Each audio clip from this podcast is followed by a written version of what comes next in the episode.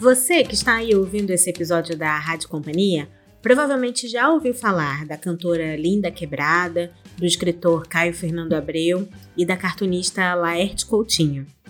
Mas será que conhece a costureira Filipa de Souza? Ou o violeiro Luiz Delgado? Todos esses nomes estão numa lista de mais de 30 personagens LGBTQIAP+, que aparecem em Fabulosas, de Patrick Casimiro, que acabou de sair pelo selo Paralela, aqui do grupo Companhia das Letras. Com o subtítulo Histórias de um Brasil LGBTQIAP+, o livro narra as trajetórias de personagens importantes que pavimentaram o caminho de lutas por direitos dessa comunidade, desde o século XVI até hoje. A costureira Filipa de Souza, que eu citei no início, foi uma das mulheres condenadas no primeiro tribunal da Inquisição ocorrido no Brasil, no século XVI, pelo crime de amar outra mulher. Outro nome importante da lista é o João W. Neri, primeira pessoa a passar por uma cirurgia de redesignação sexual no país. Personagens conhecidíssimas da cultura pop também estão biografadas no livro do Patrick, como Jorge Lafon, Lacraia, Ney Mato Grosso e Leci Brandão. Cultura pop, aliás, é outro tema importantíssimo para o livro, que, além das biografias, traz ainda um apanhado enorme de informações que envolvem a comunidade LGBTQIAP+, seja na cultura, no ativismo ou nas políticas públicas. Quem gosta de listas vai se divertir com as músicas, as cenas de beijo gay em novelas e os filmes indicados pelo Patrick. Tem também um dicionário de Pajubá e um capítulo que esmiuça e explica bem direitinho o significado de todas as letras da sigla e as lutas das pessoas por trás delas. Eu sou a Thaís Brito e nessa edição da Rádio Companhia a gente vai conversar com o Patrick Casimiro sobre o Fabulosas, a elaboração do livro, curiosidades sobre os personagens e a importância de conhecer os passos que nos trouxeram até aqui. Esse episódio é um dos dois que vamos ter esse mês para celebrar os 10 anos da Paralela, o selo de livros pop da Companhia das Letras. A partir daqui, você ouve a conversa que a gente gravou de forma remota, com direito a alguns miados do Caju, o gatinho do Patrick. Bom, Patrick, queria pedir para você começar me contando um pouquinho sobre a história, né, do livro, porque ele é um projeto que já começou um tempo atrás com Bichas Brasileiras. Então, me conta um pouquinho de como é que surgiu a ideia e, e esse essa trajetória até a gente chegar no Fabulosas? Thaís, o Fabulosas, ele realmente foi um, é um caminho, né? Mas é, ele é relativamente recente, assim. Desde 2018, né, quando a gente teve aquela fatídica eleição, é, eu queria muito me conectar com a minha comunidade, assim. Eu acho que depois do resultado ali das eleições de 2018, eu estava fragilizado, né? Eu vi que muitas outras pessoas da comunidade LGBTQIAP+, também estavam nessa, nessa fragilidade. E como uma forma, assim, né, de me juntar com os meus, eu comecei a fazer um voluntariado na Casa 1. A Casa 1, para quem não, não conhece, né, é uma casa, né, que recebe jovens, assim, acho que até 24 anos, de 18 a 24 anos, que foram expulsos de casa, né, é, principalmente depois que eles saíram do armário. E aí eu comecei a fazer um voluntariado ali de bordado que era uma coisa que eu fazia bastante na época ali. E, enfim, quando a gente estava fazendo o treinamento para o voluntariado, o Irã, que é um dos personagens que está no livro, né, ele é o fundador ali da Casa 1, estava contando, assim, de várias personalidades, assim, tipo, ele, ah, porque tem a Luana Muniz, que também criou uma casa, e não sei o quê, e ele foi falando o nome de várias pessoas, assim, que eu fui ficando, nossa, gente, eu não conheço nenhuma dessas pessoas que ele está citando, e aí eu comecei a me sentir, sabe aquele sentimento quase de culpa, assim, de é, nossa, parece que eu tinha que conhecer, né? Tipo, quem que veio antes, né? Quem que lutou para eu conseguir é, me expressar da forma que eu quero hoje em dia, né? Tipo, conseguir ter uma vida fora do armário, né? E isso foi o meu principal gatilho, assim, para começar a pensar sobre isso, né? E aí eu comecei a fazer uma listinha no celular, assim, tipo, já na hora ali, o que, que ele estava falando, eu fui anotando uns nomes, depois fui juntando outros nomes que eu ia pegando, assim, pelo caminho e tudo mais, e essa listinha foi ficando, assim, guardada, assim, tipo, eu pesquisava, às vezes, uma pessoa ou outra, ia lendo um pouco sobre aquela história, e depois de, enfim, veio pandemia, né, 2020, eu comecei a fazer vários daqueles cursos que estavam disponíveis gratuitamente, né? E aí um desses cursos que eu estava fazendo foi o de ilustração, que era uma coisa que era um desejo antigo, mas sabe aquilo de você nunca vai achando tempo, né, para fazer as coisas. E aí eu comecei a pegar primeiro a parte de ilustração, né, até antes do texto, para eu começar a testar traço mesmo e brincando com isso. Quando chegou junho daquele ano, eu decidi publicar essas ilustrações que eu estava fazendo. E aí veio a ideia, lembrei ali do meu bloquinho de notas que estava com esses nomes ali que eu estava pesquisando, né? Juntei as duas coisas e comecei a ilustrar essas personalidades contando uma historinha ali, num post de Instagram mesmo. Então era uma história muito pequenininha, né? Ali, imagina, só contava o, o grosso da vida daquela pessoa. Em novembro daquele ano, eu vi que aquilo tava, tinha ficado um projetinho bem fechado, sabe? Porque eu publicava uma pessoa por dia. Quando eu vi que tinham chegado em 30 pessoas, eu falei, olha, isso aqui dá um livrinho, hein? Dá uma zine que seja, mas acho que é possível. E aí veio a ideia do financiamento coletivo, que é uma forma, né, mais, enfim, uma forma independente, né, de conseguir fazer uma, uma publicação. E aí eu lancei é, o Bichas Brasileiras, que foi o que deu início, né, ali para nossa conversa, para a gente chegar em Fabulosas. E o Bichas, eu contava a história dessas 30 pessoas, que de alguma forma também se mesclavam com a minha história, sabe? Eu escolhi muito, acho que como qualquer lista, né, sempre vai ter gente que vai ficar de fora, mas para mim era muito importante que eu me conectasse ali com aquelas histórias, assim. Então, sei lá, eu conto de histórias de personalidades como a Vera Verão, que era o que eu tinha de referência ali quando eu via é, na TV ali nos anos 90, né? A Lacraia, que eu também via ali no, nos programas de auditório ali de domingo à tarde, né? E aí isso foi o, o motivador, assim, acho que até para eu ir pensando, assim, como que eu queria contar essa história porque tem vários textos assim que eu cito uma primeira pessoa, sabe? Então, eu acho que tem um pouco desse diferencial assim de um livro que tem algumas listas que eu também me coloco como protagonista, né? Eu também cito a minha vida ali no meio dessas histórias. E aí o papo foi continuando, né? O Samuel Gomes, que tem o livro lá, o Guardei no Armário, né? Publicado também pela Paralela. Samuel viu meu trabalho, né? A gente já se conhecia de antes ali do Instagram e tudo mais. E aí ele falou, ele, ah, Patrick, esse trabalho tá fantástico, a gente podia posso apresentar ele para o pessoal da Paralela? E aí a gente começou essa conversa, né? E nesse processo a gente foi pensando assim, o que que dava para a gente fazer de diferente do que que era o Bichas, né? E aí nesse processo assim, porque a gente queria, obviamente, né, manter essa lógica de ter os personagens é, ali dentro, porque eu bato muito nessa tecla assim, né, de que a gente quando você conta a história, né, tipo, você consegue se colocar ali no lugar da outra pessoa. Então eu queria muito que contar a história LGBTQIAP+, é, a partir das pessoas que vivem essa história, que viveram essa história, que lutaram e lutam nessa história, né? Então, para lançar o Fabulosas, a gente decidiu unir isso com a história do Brasil, né? Então eu pego desde 1500 ali, né, pensando na lógica de quando a gente começa a ter alguns documentos ali do período da Inquisição e tudo mais, eu pego essa história de lá e vou mesclando com os personagens, né? Então, quem eram essas pessoas que viviam nessa época? E aí vou trazendo esse retrato até chegar agora em 2022, assim, né? Que o livro teve, acho que a última atualização, assim, enquanto a gente estava no processo, que eu conto a história da Linda Quebrada no Fabulosas, né? E aí a gente, enquanto o livro já estava sendo, é, a gente já estava nas etapas quase, quase gráfica, aí a linha entra na, no Big Brother. Então, eu acho que se eu pudesse citar, eu diria que é de 1500 até a entrada da Lina no Big Brother.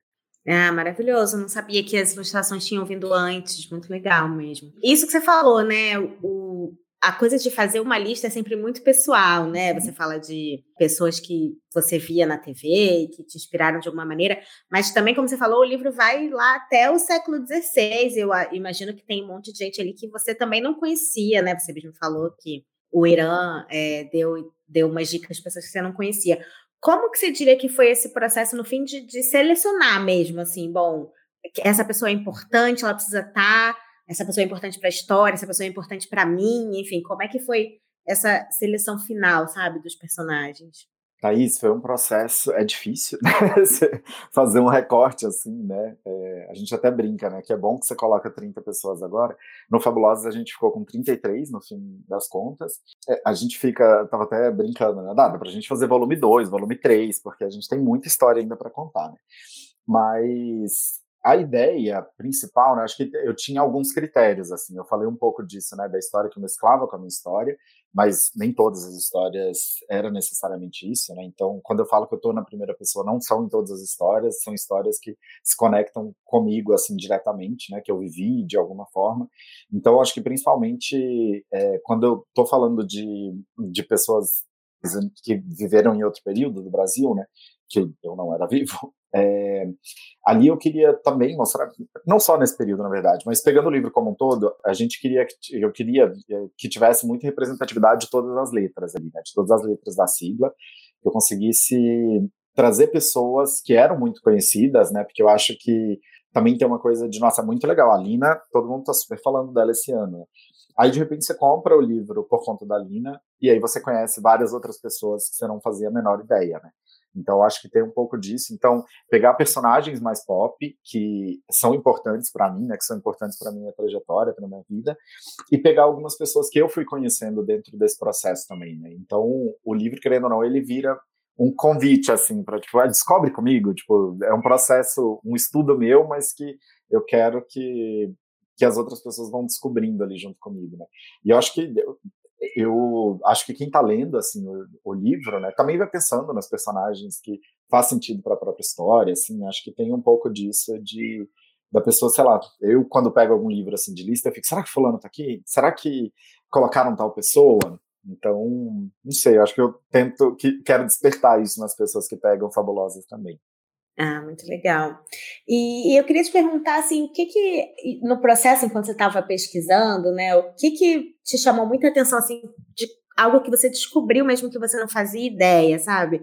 É, mesmo, assim, das pessoas que você não fazia ideia que existiam e mesmo das pessoas que você já conhecia, informações que você descobriu que de repente se surpreenderam. Para mim, assim como leitora, eu gostei muito de ler sobre os personagens de lá do começo do século XVI, que eu não conhecia mesmo, não tinha a menor ideia. Então, isso para mim foi bem legal, assim como leitora. Para você pesquisando, onde é que estão esses pontos onde você, nossa, se surpreendeu mais, sabe, no, no caminho?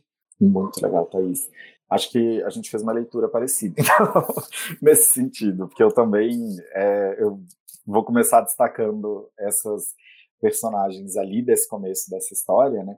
Porque eu acho que o objeto de pesquisa em si, assim, quando eu fui pensar, tipo, eu quero 1500, né? Tipo, o que que, enfim, até antes disso, né? É, mas como eu tinha te falado, né, pegando do que, que a gente tem de registro, eu comecei a perguntar o que, que a gente tem de registro de fato, né? Como é que eu até no primeiro capítulo ali, né, quando eu começo a contar, eu coloco como recuperar uma história oculta, porque uma ideia que eu tinha, né, de que as pessoas não estavam necessariamente fora do armário, né? Então, era uma história que o que que a gente como que a gente consegue contar uma história em que as pessoas não estão falando sobre ela, né? E aí eu fui descobrindo, né, a pesquisa ali que Luiz Motti já tinha feito diretamente nos documentos da Inquisição, que aí conta como era a homossexualidade, né, naquele período, o crime de sodomia, né, que era essa relação entre dois homens ali, e aí tudo isso eu não fazia muita ideia, sabe? Eu não sabia o que, que a gente tinha de documento que ajudaria a montar esse quebra-cabeça, assim.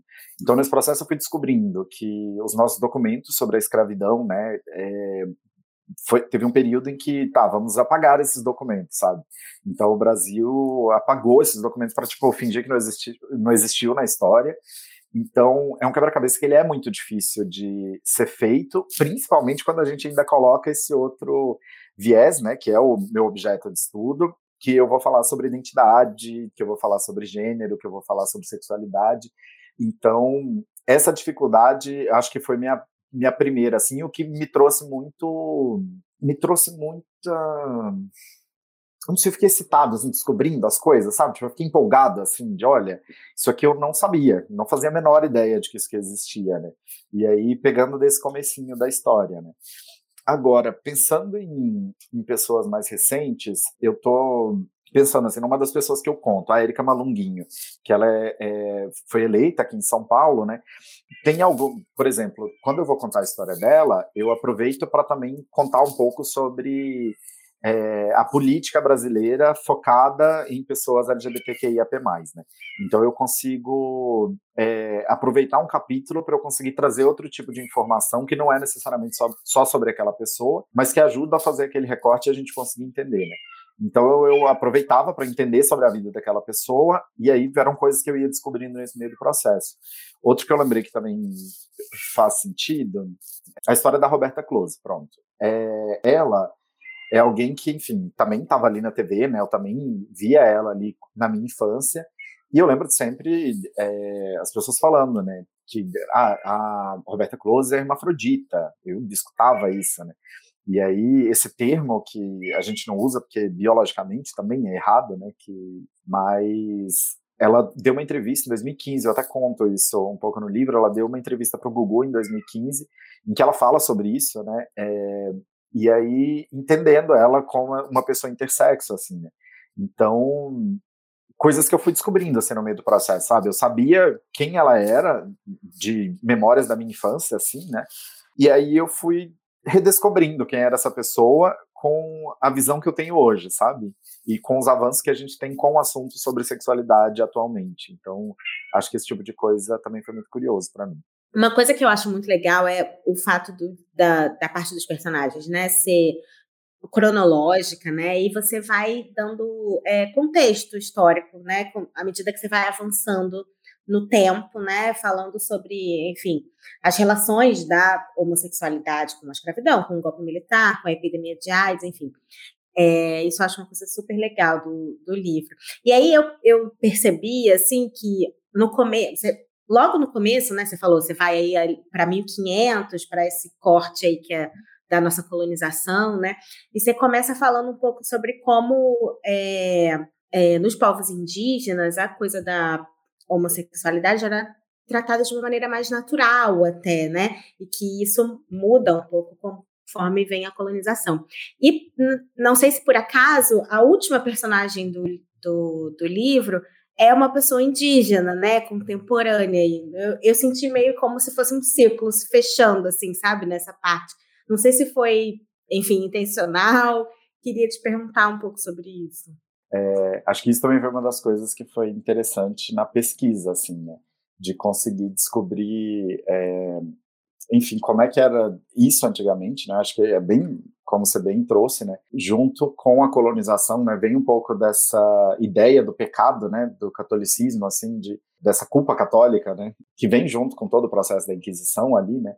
Então, era uma noção que não existia antes, né? Os povos é, indígenas que já habitavam aqui tinham algumas é, ali no livro eu trago alguns casos né alguns povos que já que realmente tratavam com muita naturalidade né e esse recorte sendo muito sincero Thaís eu acho que foi destino ali de juntar para a gente fechar justamente com a Catu né que ela tem uma luta indígena muito forte é, e ela traz a luta dela num contexto muito urbano de São Paulo, né? Tipo ali da zona leste de São Paulo.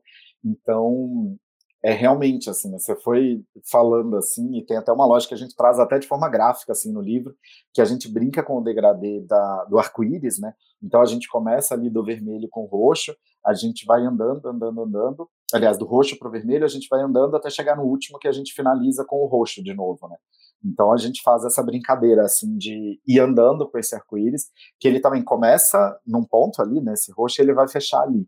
Então acho que até graficamente a gente colocou de uma forma que a gente começa falando né, de figuras indígenas e a gente termina essa parte falando também de figuras indígenas. Mas bem observado, te juro que não foi algo tão premeditado assim, tipo, não foi algo que eu tinha pensado tão racionalmente, mas acho que de alguma forma estava ali, né? Tá no espírito do nosso tempo, né? Tem se falado muito até sobre isso hoje em dia, né? De voltar um pouco a essa a esses saberes dos nossos ancestrais. Acho que no fim está tudo meio ligado. É isso, está tudo conectado. E no processo do livro, né, até na, na, introdução, assim, eu falo um pouco, porque eu também quis saber um pouco mais da minha história, sabe? É, eu não sou a pessoa da família italiana de São Paulo, né, que a gente fala assim, né, de, é, óbvio, né, a gente tem memes sobre isso, né, de, é, das pessoas que já conhecem um pouco sobre a própria história, assim, né, que tem documentos que conseguem achar sobre a, a própria história, e, e, eu fui nesse processo, né, falando ali com meu pai, todos os meus avós é, e avós já, já são falecidos, né, e, e aí eu fui perguntar para o meu pai, assim, o que, que ele lembrava de, da família dele, né, para eu tentar reconstruir a minha história de alguma forma, e, e, ele sabe muito pouco, a única coisa que ele sabia que ele escuta desde criança, depois ele foi lá confirmar com uma tia, nesse processo do livro, né, que eu tinha pedido para ele, ele foi confirmar com, com uma tia ali, que enfim, é, a bisavó dele era uma indígena que foi escravizada, sabe? Então, foi quando ele me contou isso, acho que eu estava bem nesse processo assim de estudo do livro, né? isso me ajudou muito a me conectar, assim, eu sou muito um suco de Brasil, assim, sabe? É um, a mistura de tudo aqui. Ah, muito bom. Agora, Patrick, o livro tem essa parte, né, das biografias das pessoas, e aí depois você vai para um, para um outro, uma outra parte do livro, um segundo momento, talvez, em que você faz um, um apanhado de uma série de de aspectos culturais, de ativismo, de cultura pop, enfim, relacionadas à história do também da, da cultura LGBTQIAP+, que é muito legal também. E aí eu queria falar sobre alguns aspectos dessa segunda parte do livro, e uma que sempre rende muito assunto é a questão da sigla, né? Das letras que entram e que as pessoas se confundem e tal. E eu achei muito bom no livro que não só você explica direitinho o que, que significa cada letra, e faz também um histórico da, da mudança da sigla, né? E, que ajuda a gente a ver a importância de cada uma dessas letras, que elas não estão ali à toa, né? E quando você procura saber o que está por trás da, da letra, da sigla, isso gera, como você falou até no início, mais empatia, né? Que você entende o que, que de fato é. Então, eu queria que você me falasse um pouquinho sobre é, a importância das pessoas se informarem sobre isso, porque às vezes parece um detalhe, né? Ah, é uma sopa de letrinhas, como as pessoas falam, e não é, né? São as pessoas que estão ali, né? Exatamente, Thaís. É, que realmente, né, quando a gente fala assim, tem até o próprio conceito de comunidade, né, tem muitas pessoas dentro da comunidade que discutem bastante o uso dessa, desse, desse termo comunidade, porque tem gente que não gosta de usar porque não entende que é uma comunidade, sabe? Porque existem lutas muito diferentes, né? Acho que é, cada letra tem uma luta específica, assim, e óbvio que você pega o todo, assim, né? A gente tem uma luta mais coletiva de, enfim, a gente quer respeito, a gente quer, enfim, várias coisas que, que unem a gente, né? De, de preconceito e tudo mais, mas tem lutas individuais, assim, né? E aí eu acho que, bem o que você falou, né? quando a gente consegue entender o que, que é cada letra de fato, o porquê que cada letra foi sendo acrescida ali do, do título, né? desde o GLS ali, né? pelo menos da minha infância, acho que o primeiro que eu tive contato foi o GLS, até ele ir crescendo assim, né, e dando mais visibilidade para outras é, outros grupos, outros, outras pessoas, né, outros marcadores. Então, eu acho que isso é, é bem isso mesmo. Você vai conseguindo ter empatia, você vai conseguindo entender o que, que é cada uma das lutas, né? Por exemplo, o próprio o I, né, que é o de intersexo, assim, eu acho que é porque a própria sigla, assim, tá, também tem uma parte que é muito a, a, sigla, né? Tem, você vai ver que até aqui tem outras outras formas de serem utilizadas, né? Tem gente que coloca o LGBTI+, né? É, que o mais já englobaria todas as outras que estão de fora, né? Então existem muitas discussões e você pode encontrar é, em diversos lugares, assim, de diversas formas. O próprio Renan Quinalha, ele acabou de lançar um livro que ele fala do movimento LGBTI+, né? Então você pode ver que você consegue ver a sigla em diversas, é, de diversas formas, assim. Né? E eu ia falar um pouco sobre isso, de cada luta, né? Quando eu fui entender um pouco mais, né, para escrever o livro ali, quando eu estava fazendo essa pesquisa sobre as siglas, é, a questão das pessoas intersexo eu não conhecia muito, assim, é, e foi algo que eu fui descobrindo muito no meio do caminho. Né? O que que acontece? É, geralmente as pessoas intersexo, que é o que a gente chamava de hermafrodita antigamente, né, como eu estava dizendo ali, quando estava falando da Roberta Close, foi algo que eu fui descobrindo mais enquanto eu estava pesquisando, que na verdade é quem nasce com as características biológicas tanto masculinas quanto femininas. Uma das grandes lutas que essas pessoas têm, que eu realmente não sabia até escrever o livro, que muitas vezes é de forma compulsória, que o próprio médico decide o gênero da pessoa ali. O, médico vai determinar, não, o médico ou a família. Então, por exemplo, a pessoa nasce, né, desenvolve ali tanto é, o órgão genital masculino quanto feminino, e o médico vai escolher ali. Então, por exemplo, o médico pode, geralmente não é necessariamente bem formado o órgão, né? E aí o médico pode ir lá e decidir. Então, tá bem, é, esse pênis aqui não foi bem formado, ele vai lá e faz é, um corte, né? E aí, enfim, a pessoa, quando ela vai crescendo, ela pode se identificar de outra forma, e isso gera uma confusão muito absurda dentro da própria pessoa, sabe? Então, é um tipo de luta que é muito individual ali, né? Tipo, é uma luta que é muito específica de, da letra I, né? Então, acho que realmente a gente tem, cada letra a gente vai conseguir ter uma luta que de alguma forma se une, mas que também tem muitas separações ali dentro. Tá certo. É, e é, é isso, né? Tipo, você que é parte da comunidade, entre aspas, né? Como você falou, tem gente que não uhum. gosta, descobriu coisa nova, né? Imagina. Então, de fato, é importante a gente ir atrás dessas informações, né? Porque gera essa, essa empatia aí que você, que você falou, né? Você entender qual é a luta do outro também, entender que que pode não ser a sua, mas que é também legítima, né? Exatamente. E também uma coisa, né, que eu acho que é importante assim de mencionar também, é que tanto meu livro quanto de várias outras pessoas assim, acho que a gente também está muito passível de errar, sabe? É, a gente também, enfim, eu falo do meu lugar, né, como homem gay, cis, e obviamente, né, tipo, eu fiz uma pesquisa para conseguir entender o lugar de outras pessoas também, né, mas eu não falo pelas outras pessoas, né? Acho que até por isso que essa primeira pessoa que eu trago, assim, que eu coloco no meu texto, é obviamente do meu lugar, assim, né? como um homem gay e cis falando. Então, acho que isso é importante de colocar também. Muito bom. É, ainda falando sobre a parte mais séria, digamos, ah. uma outra coisa que tem legal nessa segunda parte do livro é uma linha do tempo que você faz ali contando os direitos, né, que foram, enfim, sendo conquistados por essa população uhum. ao longo dos anos. E aí tem coisas que são meio chocantes quando você se dá conta, uhum. de repente, assim, né, que até 2020 as pessoas LGBTQIAP+, não podiam doar sangue, né, uma coisa super básica e que até 2019 a transexualidade ainda era um distúrbio psiquiátrico, enfim.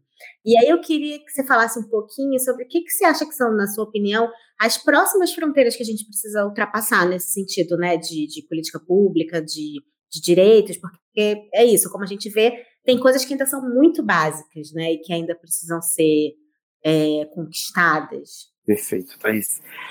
Acho que realmente, nesse capítulo é aquele capítulo bem do choque, assim, né? Eu acho que a ideia era muito passar esse choque que eu também tive, assim, passei por isso também do doação de ir tentar doar sangue e não conseguir fazer essa doação de sangue. Então, Thaís, eu vejo desde 2020, né, a gente começou a ter um pouquinho mais de abertura política, assim. É uma das coisas que que eu vejo que foi uma, uma da, nessa linha do tempo, né, acho que é uma das coisas mais positivas assim que eu coloco assim que, que em 2020 a gente teve um número gigantesco de pessoas eleitas, né? E eu acho que isso tem se tornado cada vez mais possibilidade, tem se tornado cada vez mais possível, sabe? Tem algumas lutas de, sei lá, até hoje é, tem a luta do banheiro ali, né? Tipo, de dessa separação do banheiro masculino e feminino, que é uma coisa que é extremamente confusa, assim, então, de, coisas básicas, assim, pensando muito no dia a dia, sabe? De lutas que a gente ainda faz e que eu acho que a gente ainda não chegou num ponto ali, que ainda não está 100% estabelecido. Então, acho que é isso, assim, acho que a gente luta por direitos básicos, assim, sabe? Por coisas que são que parecem meio banais e que a gente vai quem está fora ali do, do, do, aspecto, né, fora do que não, não faz parte ali da, da, nossa comunidade, não faz a menor ideia do que, que a gente, do que que de nada dessas coisas assim que a gente precisa lutar para, sabe? É, bom, agora eu acho que a gente pode falar da parte mais divertida, talvez, do livro, né? Que tem muita coisa ali de cultura pop, né? Para quem ama uma lista o livro é perfeito, porque tem lista de música, tem lista de filme, tem lista de momentos nas novelas, enfim, é, é muito legal isso. E, e aí eu queria que você falasse um pouquinho primeiro, assim, do, do seu gosto, assim, sabe? Você é uma pessoa, é, você é noveleiro, você gosta de filme, como é que foi fazer essa pesquisa? É, foi, de fato, divertido para você também fazer essas compilações? Foi maravilhoso, Thaís. Eu, hoje em dia não sou mais tão noveleiro, mas até bem recente, sei lá, há uns três anos, eu estava assistindo Vamp, peguei ali de Globoplay ali, fui assistir a novela inteira, algumas coisas assim. É, acompanhei muita novela na vida mesmo. Essa parte realmente é a parte que eu mais me divirto, assim. E eu acho que foi uma parte que foi muito gostosa, assim, de escrever, de ilustrar, porque eu conseguia colocar muito das minhas referências, né? Tem uma parte que eu falo muito sobre a imprensa, né? E aí eu coloco ali das revistas, de jornais, de coisas que, que para mim sempre fizeram muito sentido, porque eu venho desse gráfico, né, do design gráfico, trabalhei na editora Abril, vi muito dessa lógica de revista, tinha muito essa paixão por revista, então tinha muitas dessas coisas que já estavam meio que na minha cabeça, sabe? E aí eu ia pesquisando assim para entender, tá, qual era o contexto quando a capa da Veja do Cazuza é, que tem uma super repercussão, assim, né? E eu queria entender qual era o contexto do mundo na época que aquela capa saiu, que era o ano que eu estava nascendo. E aí ia pesquisando, assim, pegando o que que estava na minha cabeça e colocando ali. É, eu sou muito a pessoa da referência pop, assim, tipo, de memes e divas pop e coisas nesse sentido. Então, eu queria muito trazer isso nesse sentido que não necessariamente é só o humor ali da coisa, né? Acho que até quando eu falo do meme, eu explico por que que a gente é, o que que era aquele meme, como é que a gente coloca, insere o meme numa linguagem, sabe? Que sai da que sai só da, da linguagem de pessoas LGBTQIAP+, vai parar em novela, né? Então, sei lá, eu pego o meme da Luísa Marilac, e aí quando eu começo a, a entender sobre a Luísa Marilac, né, vou vendo ali sobre é, para quem não lembra, né, ela é do meme dos bons drinks. Aquela fala dela foi parar no, na novela das oito, e aí, enfim, acho que isso que é o legal, sabe? É pegar uma coisa que estava ali na minha cabeça, que era uma referência que eu tinha, assim, e pesquisando outras, né, e olhando mais outros milhões de listas, assim, para ver o que, que eu estava deixando de fora, o que, que fazia sentido entrar, mas foi realmente a parte mais divertida, assim. Eu até falo que tem uma coisa que eu acho muito legal, e aí nem é nessa parte do livro, mas é mais na outra ali, que é o da Leona Vingativa, que a Leona, ela surgiu como meme, né, que ela era uma criança, assim, quando ela, quando estourou o meme dela, e aí eu consegui, ela tem uma brincadeira que ela fala do nome dela, né, ela, ah, porque meu nome é Nath, Natine, ela faz uma página inteira, assim, só do qual que é o nome dela, né, e aí eu consegui, a página inteira virou no livro, né? Mas ela conta assim que é uma gigantesca o nome dela. E aí quando eu coloquei no livro, dei uma página inteira da gente contando qual que é o nome da Leona. Então eu acho isso muito legal assim, da gente conseguir colocar essas referências que são pop, que são atuais, que são muito é, poderia até colocar nichadas de certa forma e a gente conseguir colocar, imprimir num livro, sabe? Conseguir colocar isso para outras pessoas conhecerem, entenderem da nossa cultura. Então acho que também tem uma parte de uma atualização assim. Né? Não é só a história antiga, mas também o que, que é a história que está sendo construída agora, né? Boa. E é legal também para as pessoas saberem de onde vem, né? Porque assim, eu sou uma fã de RuPaul's Drag Race, então eu vejo sempre o RuPaul falando uma coisa. Aliás, quem não sabe, RuPaul é uma drag queen, né, americana, tem um capítulo ótimo no livro também sobre drag queens. E RuPaul sempre fala uma coisa que é, que é muito legal, que assim, quase tudo que, que faz sucesso no mainstream, na cultura pop, nos memes e tal, na música, tudo começou de alguma forma na comunidade LGBT, que é IAP+, né? E às vezes a gente nem sabe, né? Então é importante que, as pessoas saibam que, sei lá, quando está dançando o Vogue da Madonna, isso vem de uma cena cultural LGBT, que é IAP+, né? E quando você fala bons drinks, hoje em dia provavelmente tem um monte de gente que fala bons drinks que não sabe que vem de um vídeo de uma, de uma mulher trans, que eu acho que é o que a Luísa Maria lá quer, né? Então é legal também mostrar essa de onde vem, né? Completamente. Não, é, você falou aí, eu lembrei também que o verbo lacrar, né? Que a, a Roma Gaga, que enfim, ela estourou com um vídeo em que ela tinha saído o álbum, acho que o álbum da Britney era da Beyoncé. Ela falou, ela lacrou, ela dá o um nome, não sei o quê. E esse verbo, é óbvio, né? Tem outras pessoas podem conquistar, que foi quem trouxe a ideia ali do, do verbo, mas ficou conhecido como sendo dela a partir desse vídeo, né?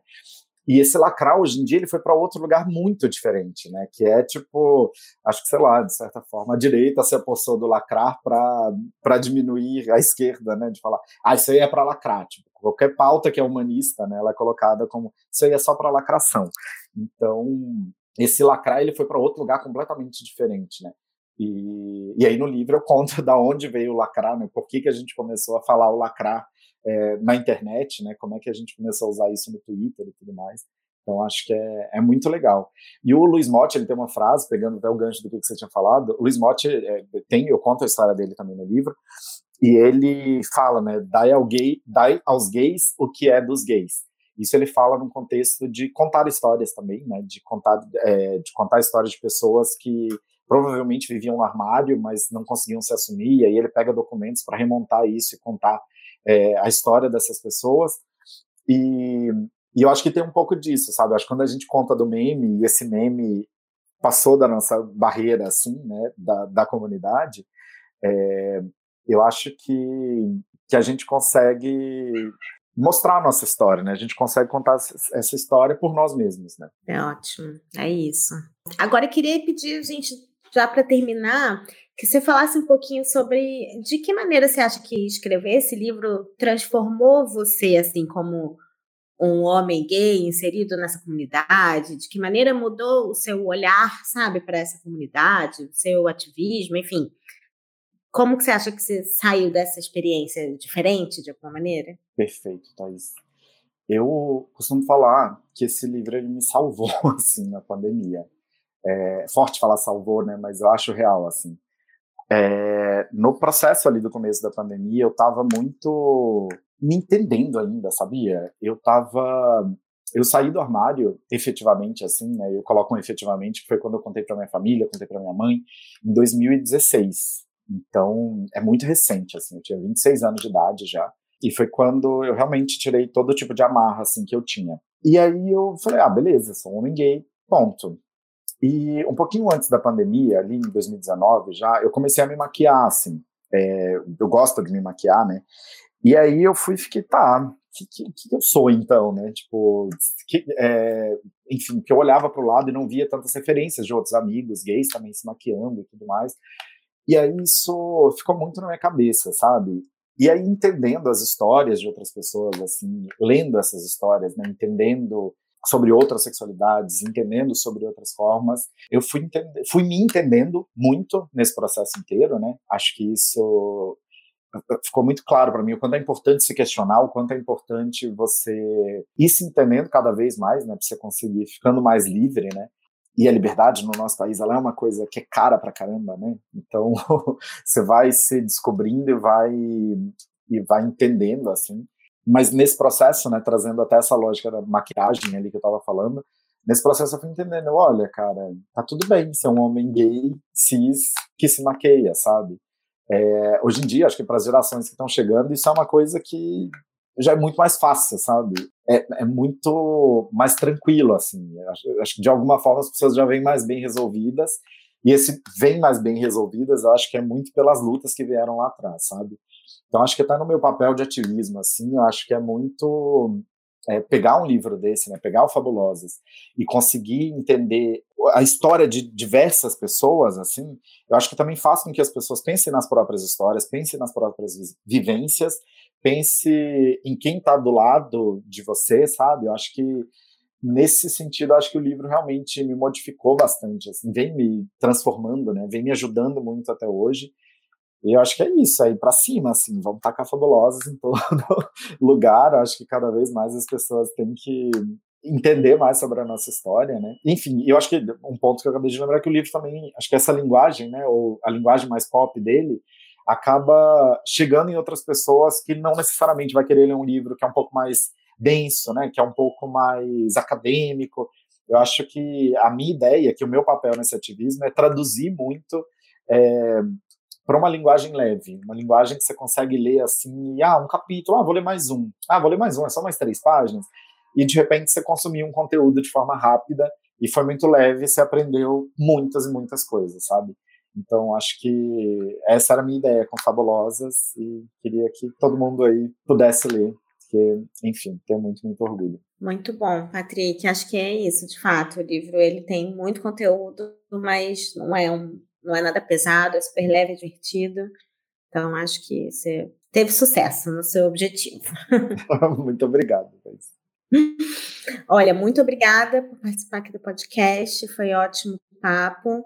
E, enfim, o Fabulosas ele se desdobra também, né, por outros, outros, outras plataformas. Tem playlist, né? Você indica um monte de coisa para as pessoas lerem, verem, assistirem filme, documentário, série, enfim, isso é legal também, porque o livro continua depois, né? Exatamente, exatamente. Porque é isso, né? Você lê uma história ali, você quer se aprofundar especificamente naquela história, ela fez sentido para você, você vai lá, assiste o filme que fala sobre aquilo, continua. Acho que isso da playlist que você falou é bem legal. É, eu, a gente montou né, as playlists ali, então todas as plataformas de streaming têm, por exemplo, um capítulo de músicas, né? É, ele, ou, procurando pelo nome do livro, é possível achar as músicas que a gente conta, então você consegue escutar essa história, né? Passar também por esse, porque ela também é cronológica, então você consegue passar por essa história cronológica, assim, nessas outras mídias, né? Então, é bem isso mesmo. Acho que a ideia é que o livro não encerre nele mesmo, né? Acho que é uma parte que as pessoas gostam bastante, assim, quando eu escuto as pessoas falando.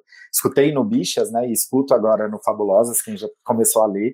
É justamente isso, de tipo, nossa, é muito legal. Eu tô fazendo listinha do que, que eu preciso assistir, do que, que eu preciso consumir, sabe? Então, acho que isso, para mim, é muito legal. Tipo, acho que não é para encerrar aqui. Eu acho que ele abre mais conversas do que ele fecha. Perfeito. Maravilha. Patrick, muito obrigada. Obrigado demais, Thaís. Eu que agradeço.